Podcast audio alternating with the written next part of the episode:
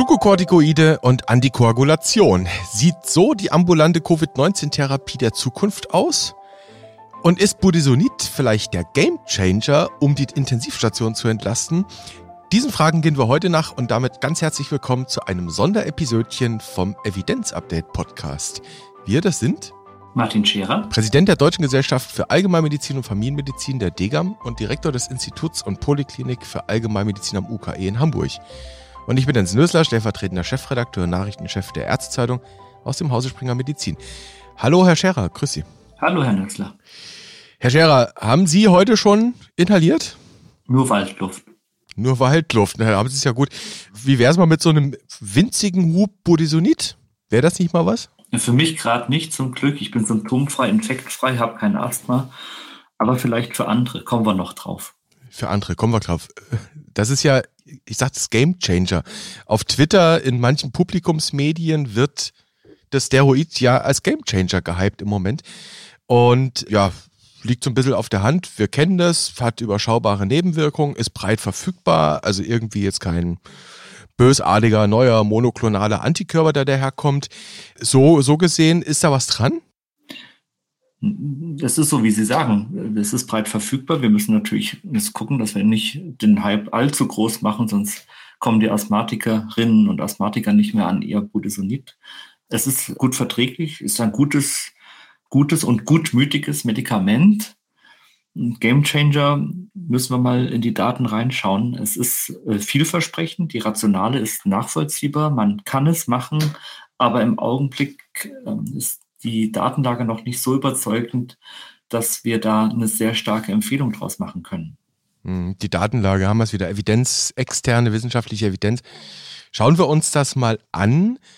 Und nein, Herr Scherer, da kann ich direkt was einflechten zum Thema externe äh, Evidenz. Wir haben nämlich Hörerpost bekommen von einem Kollegen von Ihnen.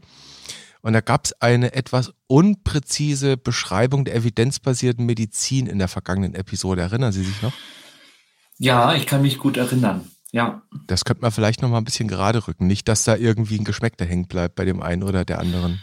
Also wenn ich mich richtig erinnere, dann hat der Kollege moniert, dass ich davon gesprochen habe, dass ein Großteil der Entscheidungen in der hausärztlichen Versorgung oder in der Allgemeinmedizin nicht evidenzbasiert sind. Genau so in etwa. Ja. Was so natürlich nicht stimmt. Also man müsste es genauer ausdrücken und sagen, Großteil der Entscheidungen ist nicht durch externe Evidenz absicherbar. Aber wenn man das Schema von Haynes et al. aus dem BMJ Anfang der 2000er sich vor Augen führt, wie kommen evidenzbasierte Entscheidungen zustande, dann kommt eben neben der externen Evidenz noch die interne Evidenz, das Erfahrungswissen dazu, die Patientenperspektive, der objektive klinische Zustand und das alles zusammen macht dann die evidenzbasierte Entscheidung. Insofern hat er völlig recht, wenn er sagt, klar, kann jede Entscheidung im Sinne der evidenzbasierten Medizin getroffen werden. Nur, und hier kommt die Präzisierung, und so war es auch gemeint, es gibt nicht für jede Entscheidung, die wir treffen, externe Evidenz. Viele Patienten kommen ja nicht nur mit einer Frage, sondern mit äh, zwei bis fünf Fragen. Hm. Kann man jetzt nicht für jede Frage immer gleich eine Studie rausziehen. Nicht wahr? Aber man kann jede Entscheidung kann man im Sinne der evidenzbasierten Medizin partizipativ treffen. Es soll ja auch Fälle geben, Herr Scherer, wo partizipativ zu Globuli gegriffen wird. Ne? Auch das gibt es ja. Ja, das ist jetzt äh, eine ganz andere Welt, weil wir da natürlich auch in Bereiche reinkommen, wo dann die biologische Plausibilität und die externe Evidenz dann wirklich erhebliche äh, Schwächen hat. Hm. Schauen wir aber mal auf das aktuelle Beispiel. Also das war jetzt wahrscheinlich nochmal richtig, dass wir das klargestellt haben, wie Sie es gemeint haben, dass man da nicht irgendwie sagen kann, oh, der Scherer hat den EBM-Begriff falsch verstanden. Jetzt gucken wir uns aber tatsächlich mal am konkreten Beispiel Budesonid an, wie es denn da um die externe Evidenz steht. Denn es gibt nun mal diese Berichte seit Freitag vergangener Woche über eine Arbeit, die publiziert wurde in The Lancet Respiratory Medicine. Und zwar ist das eine kleine Studie, das ist der Stoic Trial, wurde durchgeführt in Oxfordshire in UK. Und wenn man diese Ergebnisse mal ganz banal einfach zusammenfasst, haben die im Prinzip in zwei Gruppen entweder Placebo oder unter Verum halt bei Covid-19-Patienten zweimal täglich 800 Mikrogramm Budesonid gegeben. Und danach ist in der Verum-Gruppe das Risiko für eine notfallsmäßige Behandlung gesunken, aber auch das Fieber ist schneller gesunken und die Patienten haben schneller Genesung angegeben. Das war, glaube ich, ein Questionnaire, den die da ausfüllen mussten. Also, wenn ich das jetzt mal so lese, also potenziell durch das Inhalieren von Budesonid zweimal täglich, kürzeren Krankheitsverlauf, würde ich sagen, ich lege mir mal so einen Inhaler zu Hause hin, oder Herr Scherer?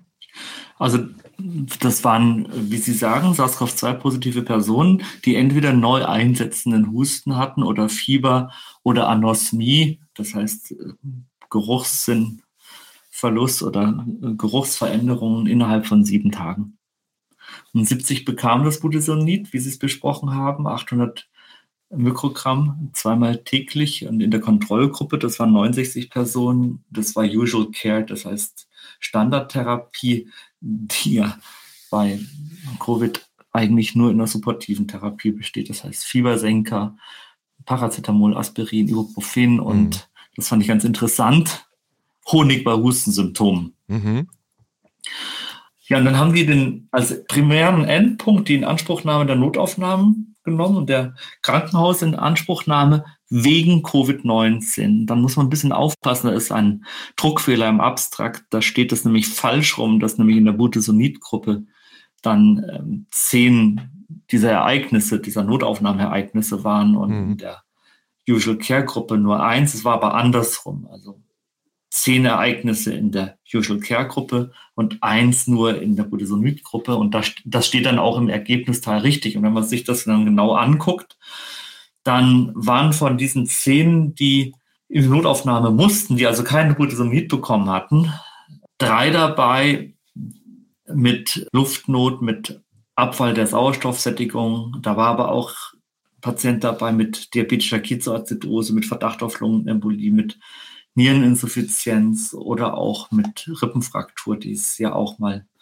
gibt bei Husten. Mhm. Und das ist dann, ja, erstmal natürlich eine kleine Ereignisrate bei dieser kleinen Fallzahl.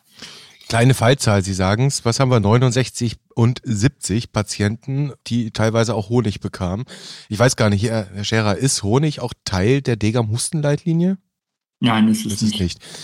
Also kleine Gruppe, die Autoren haben eine Number needed to treat errechnet von acht.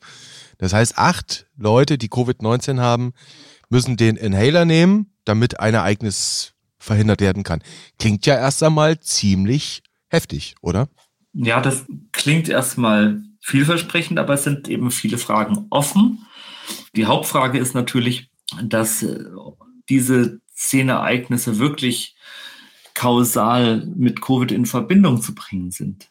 Das wird in diesem Papier implizit vorausgesetzt, aber dafür gibt es ja ein Instrument für klinische Studien und das ist das Endpoint Adjudication Committee, das EAC. Hm. Das ist ein Committee, das sich die Einzelfälle genau anguckt. Das ist, kann man sich wie so eine klinische Expertengruppe vorstellen. Die guckt sich dann auch jeden dieser Fälle an und sagt, ja, also diese Krankenhauseinweisung, diese Notaufnahme in Anspruchnahme, die war jetzt wirklich kausal mit Covid-19 in Verbindung zu bringen. Das finde ich jetzt in diesem Papier nicht. Mhm. Und dann ein weiteres methodisches Problem, das neben der sehr kleinen Fallzahl natürlich dann auch noch diese Open-Label-Methodik. Das heißt, wir haben keine Verblindung gegenüber der Therapie. Das heißt, die Patienten wussten, dass sie Budesonid bekommen haben oder eben nicht. Mhm. Das heißt, im Zweifel wenn Therapeut und Patienten wissen, dass sie die Testsubstanz bekommen, dann ja, weiß ich auf der einen Seite vielleicht als Arzt, dass ich generell ein bisschen besser therapiere. Könnte sein, ich setze mich dann besser ein. Und auf der anderen Seite, Placebo-Effekt ist auch nichts, was man vergessen dürfte. Ne? Beides, also der Placebo- und der Nocebo-Effekt. Also der Placebo-Effekt erstmal natürlich, dass die Wirkung, die Placebo-Wirkung, die ja immer da ist, die bei jedem Medikament da ist, einfach auch gesteigert werden kann durch die Tatsache, dass ich weiß, dass es der Wirkstoff ist, den ich da bekomme. Wir wissen auch, dass es einen Placebo-Effekt gibt, wenn ich weiß, dass es nur ein Placebo ist. Mhm. also kein, kein Wirkstoff drin, das ist schon so.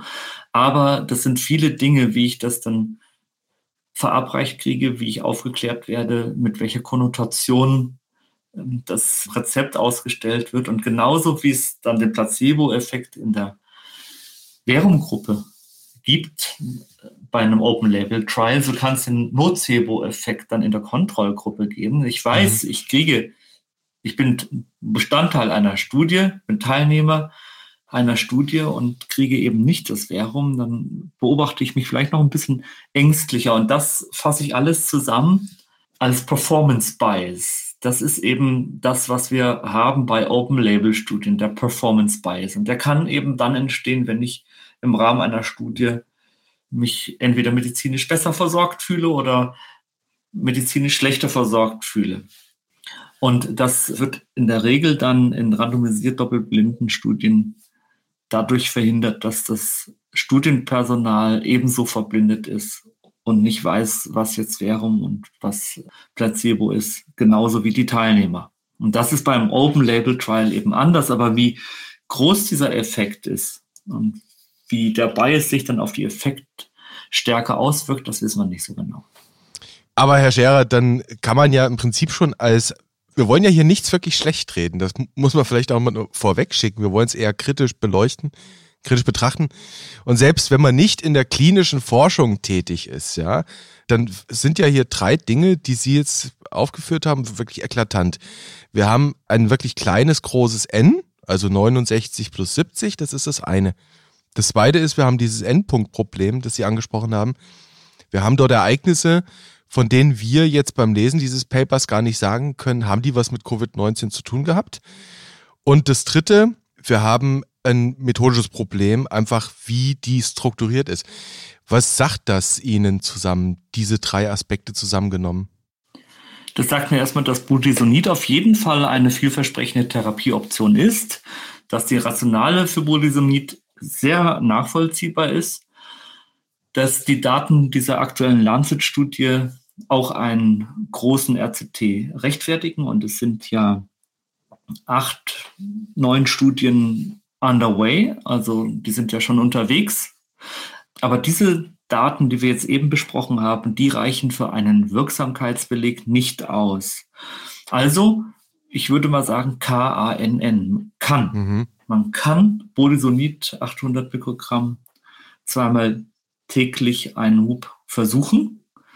Für eine generelle Therapieempfehlung sind die Daten noch nicht ausreichend belastbar. Es gibt noch, wie gesagt, andere RCTs, die unterwegs sind. Das ist jetzt ganz frisch eine Interim-Analyse des Principal Trials erschienen. Eine sehr viel größere Stichprobe mit über 4000 Teilnehmern. Das ist schon eine ganz andere Fallzahl. Das ist eine mehrarmige Studie, ne? Das ist eine mehrarmige Studie. Auch da haben wir die Open Label Problematik, einen kombinierten Composite Endpoint haben wir aufgrund von Ereignisproblemen bei Krankenhauseinweisung, Aufnahme, so dass sich dann auch mehr auf die Erkrankungsdauer fokussiert wurde. Das ist natürlich ein Problem, weil äh, diese Symptome, die muss man standardisiert dann durch Fragebögen, durch standardisierte, validierte Instrumente abfragen. Und das ist natürlich dann auch der eigenen Selbstbeobachtung ganz stark unterworfen, so dass das wirklich ein Problem ist bei einem Open Label Trial. Wie auch immer, auch diese Zwischenergebnisse sind eher positiv. Drei Tage im Median Krankheitsverkürzung, Symptomverkürzung. Also alles deutet darauf hin, dass Budesonid eine gute Option ist, gut verträglich, wenig Risiko, aber Geduld. Es sind noch acht RCTs unterwegs und da können wir mal gespannt abwarten, bis die Daten da sind. Bis dahin kann man es probieren. Man kann es probieren. Das ist jetzt hier die Risiko-Nutzen-Abwägung, die Sie da machen, weil Sie sagen, naja, Nebenwirkungspotenzial ist absolut überschaubar. Was haben wir da? Husten und sonst nicht sehr viel mehr. Und Sie haben gesagt, eine der gravierenderen Nebenwirkungen wäre, dass wir den Asthmatikern ihr ICS wegnehmen? Ja, also die Nebenwirkungen, die sind bei diesen inhalativen Corticosteroiden sehr überschaubar. Da kann es mal zu einer Heiserkeit kommen, zu Reizungen des Mundrachenraums. Es kann mal ein Pilzbefall auftreten. Aber das ist etwas, das kann man auch dann durch Aufklärung dann mit beeinflussen, dass man, und das wissen die Kolleginnen und Kollegen natürlich, dass man den Mund ausspült, nachdem man es verwendet hat und so weiter. Also das sind Nebenwirkungen, die sehr tolerabel sind, sehr überschaubar sind. Mhm. Dann schauen wir vielleicht nochmal auf die Rationale, die Sie eingangs angedeutet hatten. Es gäbe nämlich da tatsächlich die Rationale, die ist auch nicht ganz so neu, da haben wir uns alle schon relativ früh zu Beginn dieser Pandemie mit beschäftigt, nämlich das ist der ACE2-Rezeptor. Und da gab es tatsächlich im April vergangenes Jahr, also ziemlich genau vor einem Jahr ist das veröffentlicht worden. Verlinken wir alles in den Shownotes, wie gehabt, in guter Tradition. Die Arbeit aus den USA, die hatten einfach mal bei Asthmatikern und einer kleinen Kontrollgruppe, ich glaube, Sputumproben untersucht und wollten einfach, haben einfach mal die Genexpression verglichen für die ACE2-Rezeptoren.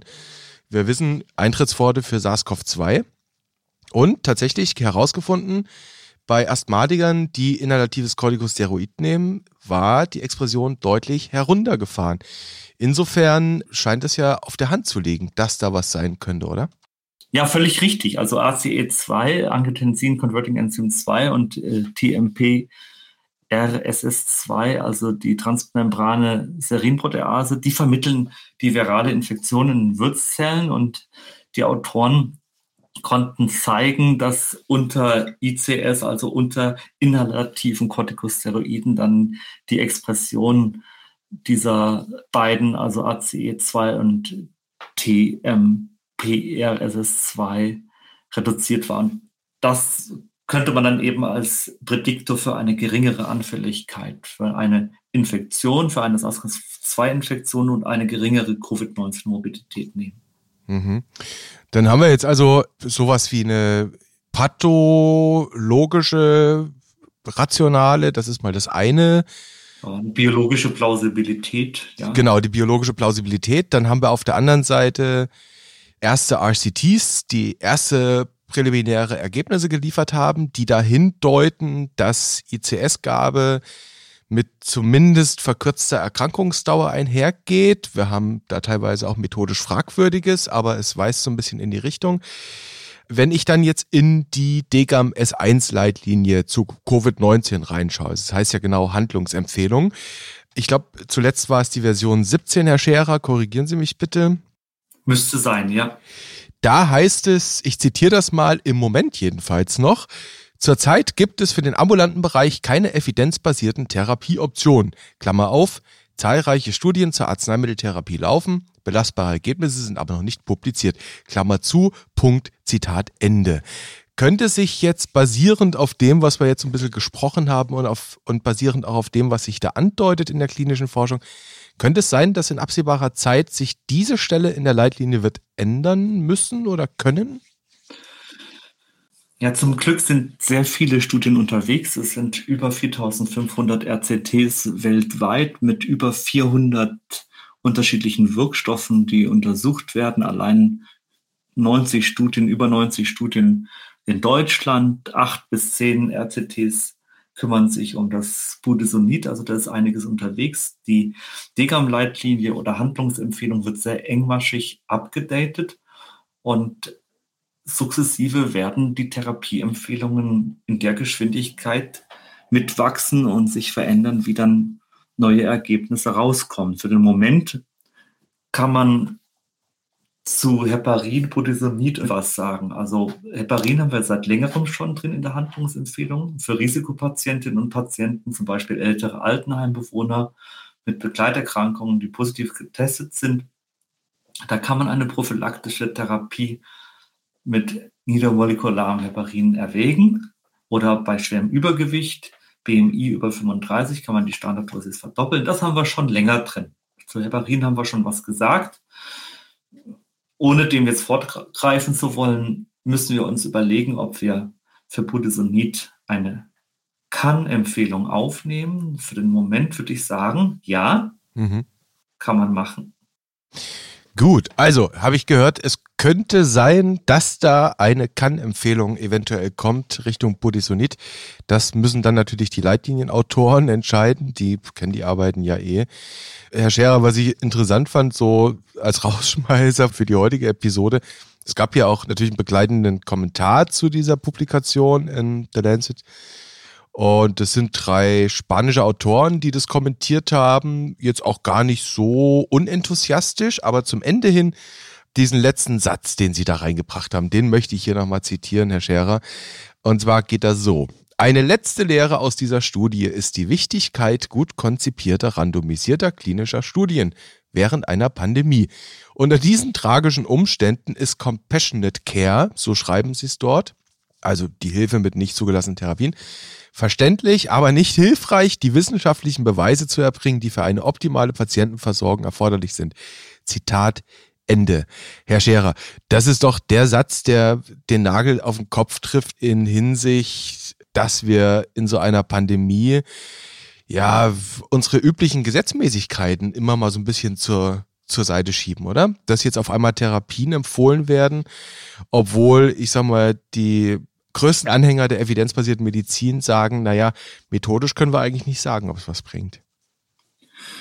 Nein, und vor allem verstehe ich den Satz, den Sie zitiert haben, so, dass gut gemeint nicht immer gut gemacht ist. Mhm. Das ist schwierige Abwägungen sind, die wir hier machen müssen, auch als Fachgesellschaft. Also wir konnten uns früher, sage ich auch nicht ohne Selbstkritik, leicht hinstellen und sagen, schaut euch mal die Polypragmasie bei Rückenschmerzen an, schaut euch die Polypragmasie bei Nackenschmerzen an oder anderen selbstlimitierenden Erkrankungen und konnten dann sagen, für die einzelnen Optionen gibt es keine ausreichende Evidenz und konnten das einzeln wegklicken und dann ist uns manchmal auch vielleicht hier und da zu Recht ein therapeutischer Nihilismus vorgeworfen worden. Mhm. Und hier ist jetzt die Situation anders. Es ist ein großer Versorgungsdruck da. Es ist so, es steht so dieses Ut fiat aliquid im Raum, auf das irgendwas geschehe. Das gab es vorher auch schon. Das gab es vor Corona auch schon, dass oft irgendwas gemacht wurde, weil einfach der Leidensdruck da war. Aber das ist eben das Entscheidende, dass man dann genau wissen muss, was macht man warum und die Wirksamkeitsbelege sehr genau kennen muss. Deshalb ist es dann auch sinnvoll zu unterscheiden, klar zu unterscheiden, was ist eine Kann-Empfehlung, was ist eine Soll-Empfehlung, was erheben wir jetzt zum allgemeinen Therapiestandard und was kann man probieren, weil die Risiko-Nutzen-Abwägung in Ordnung ist. Und so wie wir uns jetzt an das Budesonid heute rangetastet haben, müssen wir da auch weitergehen. Das ist ja dann auch die ärztliche Aufgabe, dass es begleitende Leitlinien gibt, aber im Wesentlichen ist es dann meine persönliche therapeutische Entscheidung, die ich gut begründen muss. Gut begründen auf unsicherem Fundament, das ist ein der ganz vielen roten Fäden, die sich durch diese Pandemie spinnen, nach wie vor. Wir versuchen das eine und das andere Mal etwas Licht ins Dunkel zu bringen, vielleicht etwas aufzuklären, etwas einzuordnen was vielleicht jetzt die Wissenschaft in der Form im Moment nicht so ja, tun kann. Dem geben wir dann vielleicht nochmal ein Fragezeichen hinten dran, auf das man es durchschauen kann. Herr Scherer, das war jetzt ein Sonderepisödchen zu aktuellem Anlass. Eigentlich sind Sie ja noch im Urlaub. Planmäßig wären wir eh nächste Woche wieder dran gewesen. Ich darf doch mal davon ausgehen, dass es dabei bleiben wird, oder? Selbstverständlich. Selbstverständlich. Und jetzt, wo sie eigentlich noch offiziell im Osterurlaub sind, wie wäre das dann mit so einem Cliffhangerchen? Die Therapieoptionen, die sind im Augenblick sehr stark diskutiert. Es kommt jeden Tag irgendeine andere Studie raus und vielleicht sind wir nächste Woche schon wieder ein kleines Stückchen schlauer. Wir haben große Fallzahlen im Augenblick der Versorgungsdruck ist da, der Leidensdruck ist da und wir möchten gerne etwas in der Hand haben. Vielleicht wissen wir dann schon etwas mehr. Ein sehr weitsichtiger Cliffhanger, Herr Scherer. Ich bin sehr gespannt, was da nächste Woche uns um die Ohren geflogen ist in Sachen Wissenschaft und Evidenz. Wer weiß, was kommt, Covid oder nicht Covid, No Covid, schauen wir mal. Wir werden sehen. Ich bedanke mich an dieser Stelle, Herr Scherer. Es war mir wieder eine Freude, mit Ihnen diese Aufzeichnung hier zu machen. Ich wünsche Ihnen noch ein paar schöne ja, Resturlaubstage. Genießen Sie es, erholen Sie sich und dann freue ich mich, wenn wir uns wiederhören an gleicher Stelle und auf gleicher Welle. Danke, bis dahin. Tschüss. Tschüss.